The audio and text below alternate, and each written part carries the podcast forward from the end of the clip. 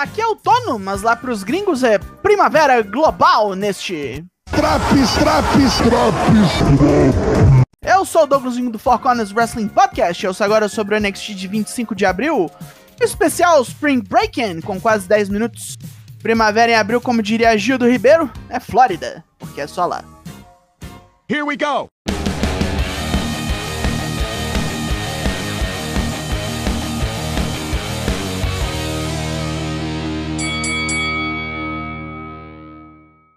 Começamos com o nosso elenco num churrascão comemorativo, onde falam das várias lutas de hoje.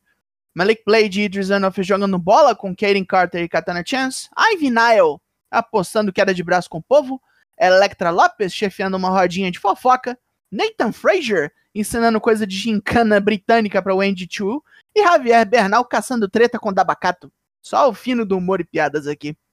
Hora de começar o show e vamos com algo inusitado. Luta 1: Tony D'Angelo e Stax versus Pretty Deadly. Trunk Match. Trunk Match? É, aqui é simples. Botou os inimigos no porta-malas e fechou, ganhou. Na prática, isso aqui é uma luta de rua e os mafiosos estão nos michês com tudo à mão: corrente, cadeira, um carrinho de mão, um pé de cabra, uma piscina de bolinhas infantil, uma prancha de bodyboard, né? Tony de vacila e toma um porradão, enquanto Prince Wilson pendura os techs nas cordas para chutar pra caralho. O capanga toma um spilled milk do lado de fora e morre, sendo levado pro carro. Tony é o próximo, tomando um suplex em cima de uma lata de lixo.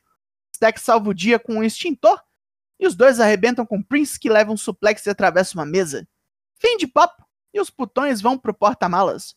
E lá se vão os mafiosos no carro, levando seus oponentes para Deus sabe onde. Tiffany Stratton chega no recinto decidida a tomar o que considera ser o seu lugar de direito, o topo da divisão feminina.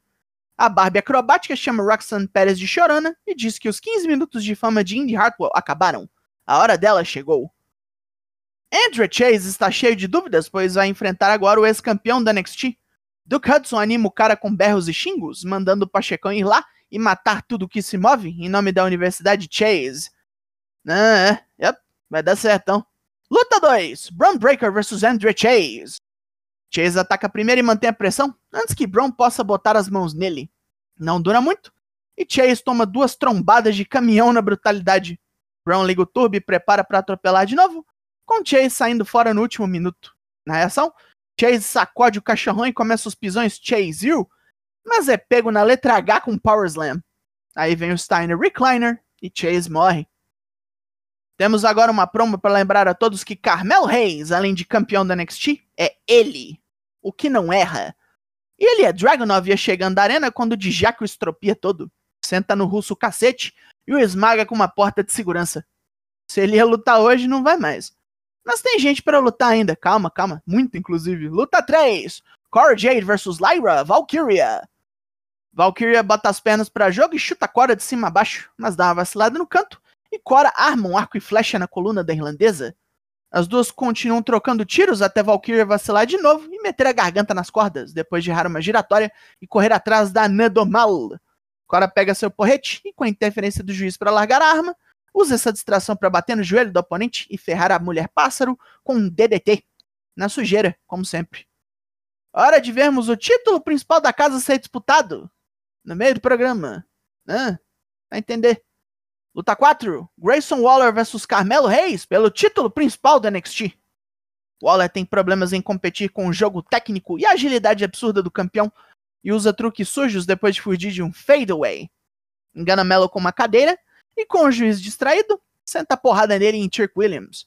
Melo reage e arregaça Waller todo, um fadeaway certeiro, vários chutes e um DDT voador de costas absurdo. Mas no vacilo toma um stunner rolante, pois Waller baleou seu joelho esquerdo. Waller arma a mesa dos comentaristas e bombardeia o campeão com um cotovelão, quase vencendo. Melo escapa de um Fireman Carry com Cold Breaker e ao ver Waller peidar durante mais uma tentativa do Rolling Stunner, mata o australiano com seu Nothing But Net. Reteve. Lutão, menino. Porra!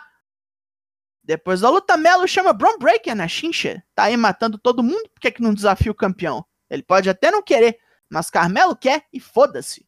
Brown atende ao chamado, destrói Trick com Steiner Recliner e atravessa Melo pelo cenário com Spear. Não chamou? O cara veio. E aí? Mas a luta tá armada pro especial Battleground em 28 de maio. É a vez de Roxanne Perez falar. Enquanto suas amiguinhas na infância gostavam de Disney e Barbie, ela era fã de luta livre. Viu Bailey, as gêmeas Bella, AJ Lee e se apaixonou pelo esporte. Hoje, ela luta para inspirar meninas como ela foi. E o cinturão feminino do NXT será ganho em nome dessas jovens, talvez futuras lutadoras. Bonito, bonito, bonito. Joe Coffey é abordado por Joe Gacy e Ava, que falam em nome da Dyad. Gacy desafia o membro da Galos para uma luta, e se vencer, Rip Fowler e Jagger Reed terão uma revanche contra os galeses pelo título de tags. Ih, rapaz, os caras não conseguiram se demitir e agora vão sofrer. Gacy planeja mais coisas, com Ava dizendo ao coach do inferno para se preparar. Nas últimas semanas, Kiana James conseguiu separar completamente os quebra-botecos. Agora é roceiro contra roceiro numa Mixed Tag Match. Luta 5: Kiana James e Brooks Jensen versus Fallon Henley e Josh Briggs. Os ex-parceiros se espancam enquanto Kiana faz uso de extensa catimba contra Fallon. A porrada come entre as duplas e Kiana manda o namorado enfiar a mão na roceira. Tá começando a ficar sujo isso aqui. Jensen vem com um wave kick potente em Briggs e continua com uma porrada na nuca e um brainbuster. Kiana manda ele enfiar a pasta no ex-parceiro, mas demora demais e perde a arma improvisada. Os dois brigam, dando a Briggs tempo para armar um lariat e mandar o roceiro para Nárnia. Depois da luta, Kiana quase estapeia Jensen, que finalmente nota como foi usado. A Faria Lima declara que nunca amaria um capial como ele. De coração partido, Jensen é consolado pelos amigos que o recebem de volta. Das três mulheres disputando o título feminino da casa, falta só Indy Hartwell falar, e ela contempla sua longa jornada até aqui. Anos de dedicação e sofrimento que se pagaram. Não foi sorte nem ajuda, mas sorte é um fator importante aqui, pois tudo pode acabar em três segundos. Indy jura que isso não acontecerá hoje. Vemos então mais uma gravação anônima dos bastidores do NXT, onde só Hulk é agredido por um atacante misterioso. Danny Palmer vem em seu socorro, mas não vemos quem foi que atacou a surfista.